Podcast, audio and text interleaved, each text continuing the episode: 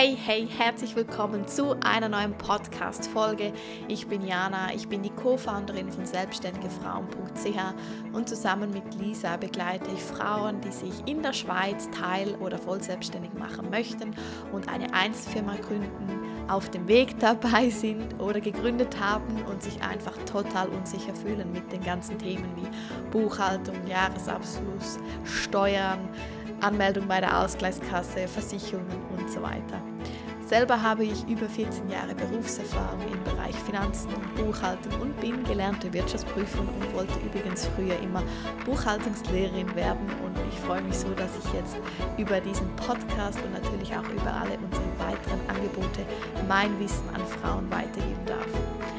Worum geht es in der heutigen Podcast-Folge? In der heutigen Podcast-Folge sprechen wir über das Thema, wie kommuniziere ich mit meiner Arbeitgeberin, wenn ich mich eben zum Beispiel nebenberuflich selbstständig machen möchte oder eben wenn ich auch neben meinem Vollzeitjob zwei, drei Stunden pro Woche der Selbstständigkeit nachgehen möchte und das so langsam nebenbei aufbauen möchte. Um das geht es in der heutigen Podcast-Folge. Wir sprechen über die gesetzlichen Grundlagen, die im Obligationenrecht geregelt sind, aber auch, was ist so die gängige Praxis, was muss ich beachten, was steht im, zum Teil im Arbeitsvertrag und eben wie gehe ich jetzt das Ganze an. Also ich freue mich sehr auf diese Podcast-Folge, denn das ist ein Thema, das hat mich auch sehr lange beschäftigt oder wir bekommen da auch ganz, ganz viele Fragen. Ja, muss ich es jetzt meiner Arbeitgeberin sagen? Wann sage ich es am besten? Darf ich das überhaupt? Ich habe so ein schlechtes Gefühl. Und genau in dieser Podcast-Folge dreht sich alles um das Thema. Bevor wir starten, ich mache noch einen kleinen Aufruf und zwar hat unser Online-Kurs geöffnet und zwar nur noch bis Sonntag, 18. Juni um 23.59 Uhr und danach schließen wir wieder die Türen und wir öffnen wirklich erst wieder unseren beliebtesten Online-Kurs im 2024. Wir möchten nämlich, dass wirklich im Juni eine große Gruppe zusammen startet, dass da eine geballte Ladung an Energie ist, dass sich alle kennen kennenlernen, alle connecten können und deshalb ja, öffnen wir erst wieder im 24, dass wir unsere Energie voll auf die neue Gruppe, ja, also dass wir unsere Energie voll dieser Gruppe geben können. Jetzt, was erwartet dich im Online-Kurs? Dich erwartet eigentlich alles, was du wissen musst rund um die Themen Gründung von einer Einzelfirma in der Schweiz, über Anmeldung bei der Ausgleichskasse, Versicherungen, Buchhaltung, Jahresabschluss, Steuern oder die gängigsten wichtigsten Tools. Wir erklären zum Beispiel auch, wie, ja, welche Programme gibt es für Newsletter, wie nimmt man einen Podcast auf, wie macht man schöne Bilder, Videos, all das erwartet dich auch. Weiter gibt es über zehn spannende Expertinnen-Interviews rund um die Themen zum Beispiel Money Mindset, Stressmanagement, Existenzängste und so weiter und dich erwartet eine tolle Community-Plattform und regionale WhatsApp-Gruppen, wo du dich wirklich mit anderen Businessfrauen in der Schweiz vernetzen kannst. Und all das ist übrigens auf einer App. Also du bekommst die exklusive selbstständige Frauen-App, wo der Online-Kurs drauf ist, die Community-Plattforms, QAs, Aufnahmen, alle Videos, alle Unterlagen, den Link zu den Vorlagen. Ähm, das bekommst du alles in einer einfachen App, die du auf deinem Handy nutzen kannst. Und das finde ich auch unglaublich toll. Und eines oder eigentlich die zwei Herzstücke von unserem Online-Kurs, das bekommen wir auch immer wieder in den Feedbacks von den Teilnehmerinnen zu hören. Und zwar sind das eben zwei Dinge. Zum einen sind das Vorlagen, die du herunterladen kannst. Und zwar bekommst du Vorlagen wie ein Budget, die vereinfachte Buchhaltung, Kassenbuch, Fahrtenbuch, Lagerliste, Preiskalkulation für einen Event, Mahnschreiben, Zahlungserinnerung, Kündigung, und so weiter, Rechnungsvorlage, all das findest du im Online-Kurs und kannst wirklich die Vorlagen direkt herunterladen und loslegen. Du kannst einfach auf dich anpassen mit deinem Logo, deiner Adresse und so weiter. Und das andere Herzstück sind unsere monatlichen Zooms. Und zwar treffen wir uns einmal pro Monat. Du hast dabei die Möglichkeit, vorher deine Fragen zu stellen. Wir, bereiten diese vor und beantworten sie diese im Coworking Zoom. Du kannst natürlich aber auch im Zoom Fragen stellen Und dann arbeiten wir dann auch immer noch, je nachdem, wie lange vorhin die Fragerunde ging, an verschiedenen Themen und wir arbeiten auch zusammen. Also jede Teilnehmerin teilt den, hey, heute schreibe ich eins, zwei Rechnungen oder heute scanne ich meine Quittungen ein oder heute mache ich mein Budget.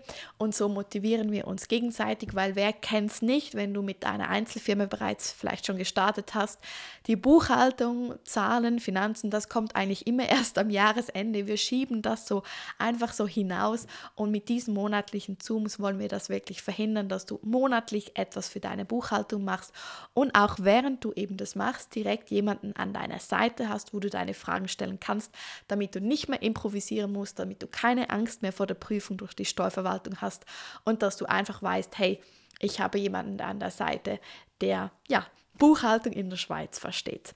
Genau, das so als kleine Werbung, Einschub für unseren Online-Kurs. Und wie gesagt, wir öffnen wirklich nicht mehr im 24. Wir machen da auch keine Ausnahme. Und deshalb verpasse wirklich deine Chance nicht. Wenn du jetzt aber merkst, hey, aktuell Juni, Juli, August habe ich keine Muse dafür, hey, komm einfach später dazu, melde dich jetzt an und dann startest du erst September, Oktober, November richtig durch. Du kannst auch alle Coworking-Zooms, die du vielleicht bis dann verpasst hast, im Nachhinein anschauen, denn wir zeichnen alle auf. Also du verpasst nichts, also melde dich einfach an und dann freue ich mich, wenn wir uns dann irgendwo mal bei einem Zoom live sehen. Jetzt kommen wir aber zum Thema von heute und wie gesagt, das Thema ist, wie kommuniziere ich mit meiner Arbeitgeberin.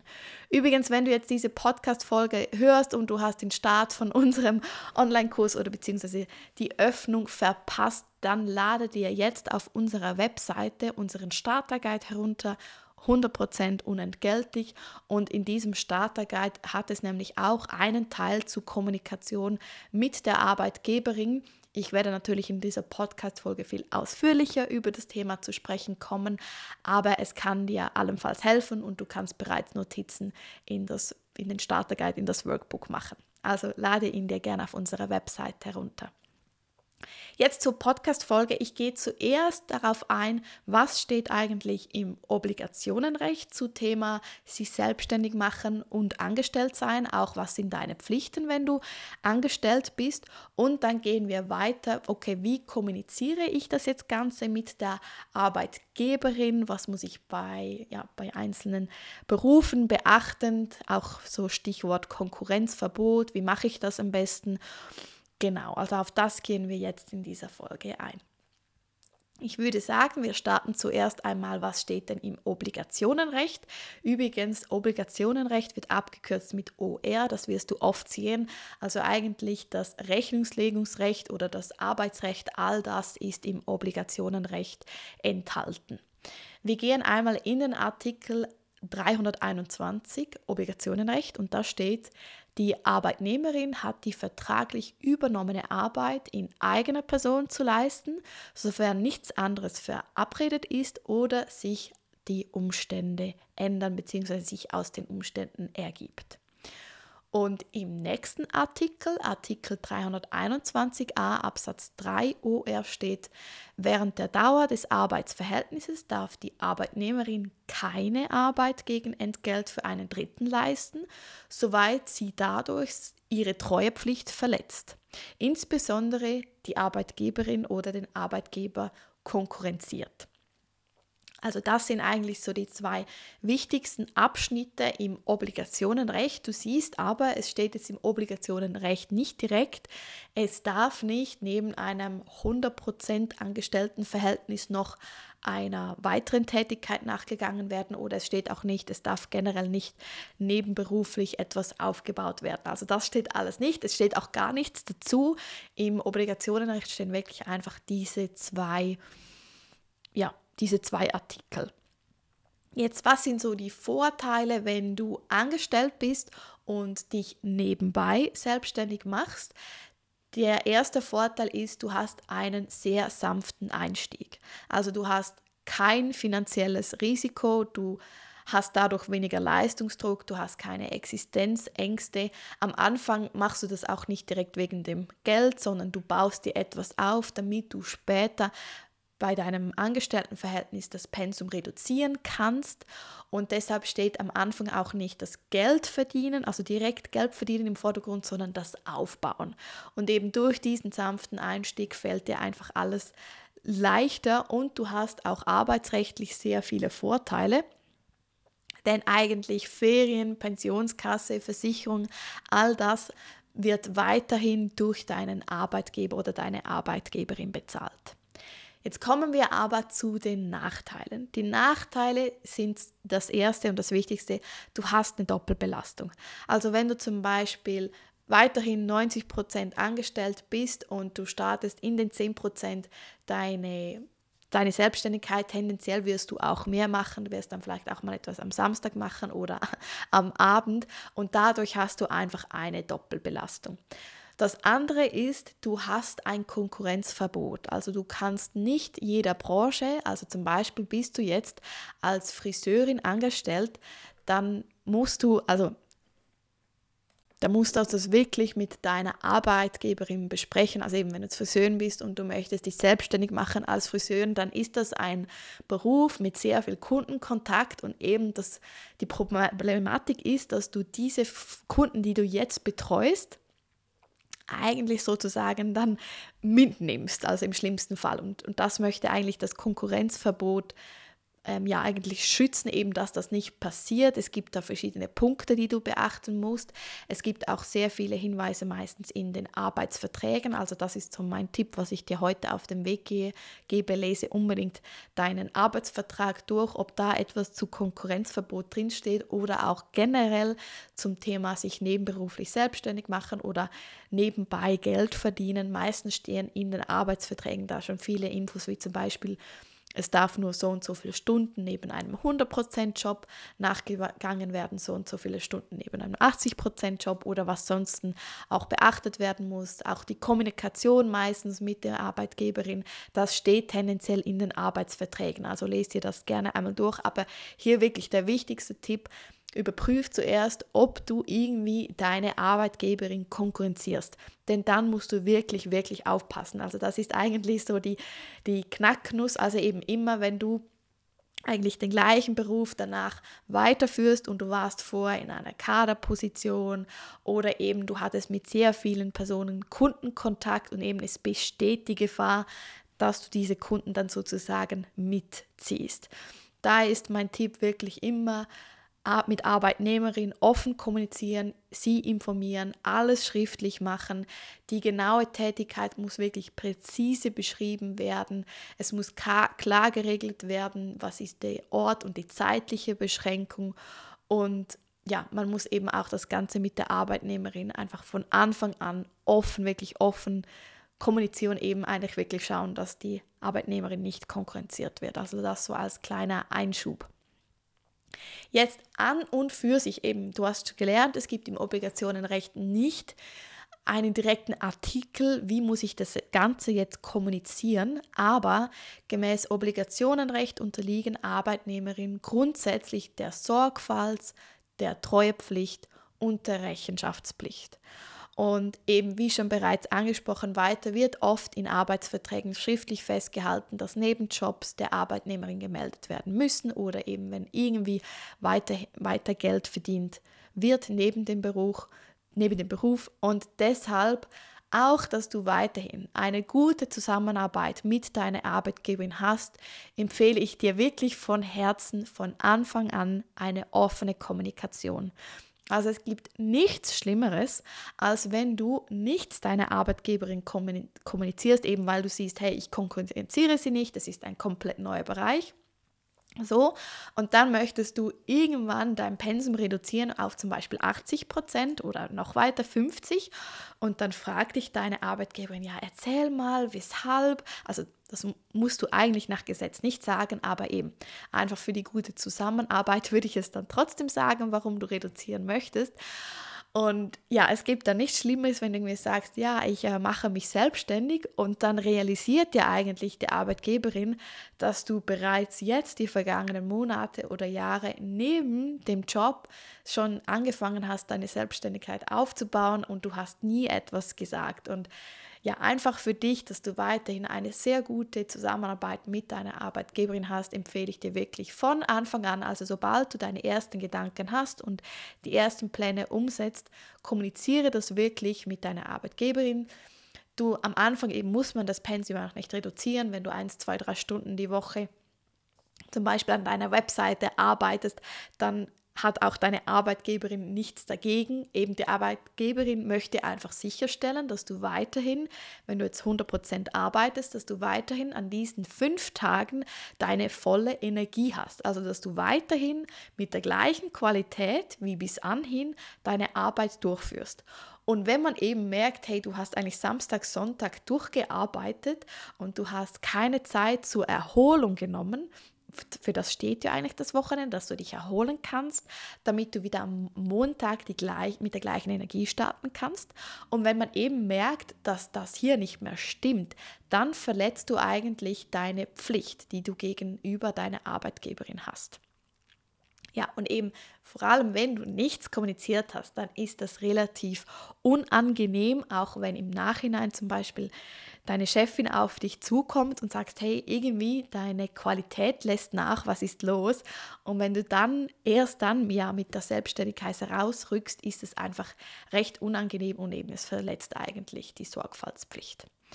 Ich möchte noch kurz einen Einschub machen zu politischen Ämtern und ehrenamtliche Tätigkeiten. Grundsätzlich sind solche politische Ämter oder eben auch ehrenamtliche Tätigkeiten der Arbeitgeberin zu melden, außer in deinem Arbeitsvertrag wurde etwas anderes geregelt. Also auch da eben da handelt es sich jetzt nicht um direkt eine selbstständige Erwerbstätigkeit. Zum Teil bekommt man ja Einkommen dadurch, aber zum Teil sind es eben ehrenamtliche Tätigkeiten.